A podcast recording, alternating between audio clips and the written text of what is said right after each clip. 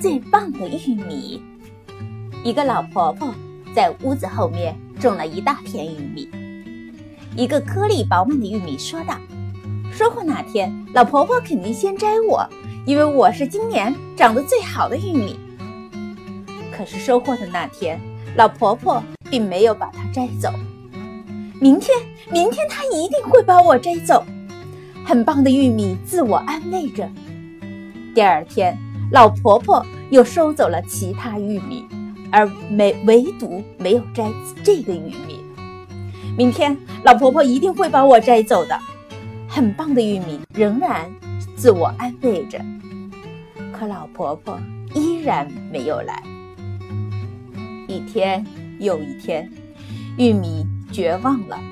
原来饱满的颗粒变得干瘪坚硬，整个身体像要炸裂一般。它准备和玉米杆一起烂在地里了。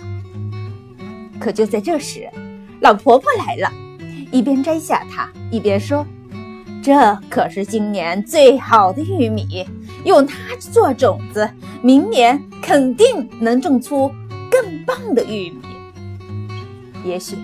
你一直都很相信自己，但是你是否有耐心，在绝望的时候再等一下？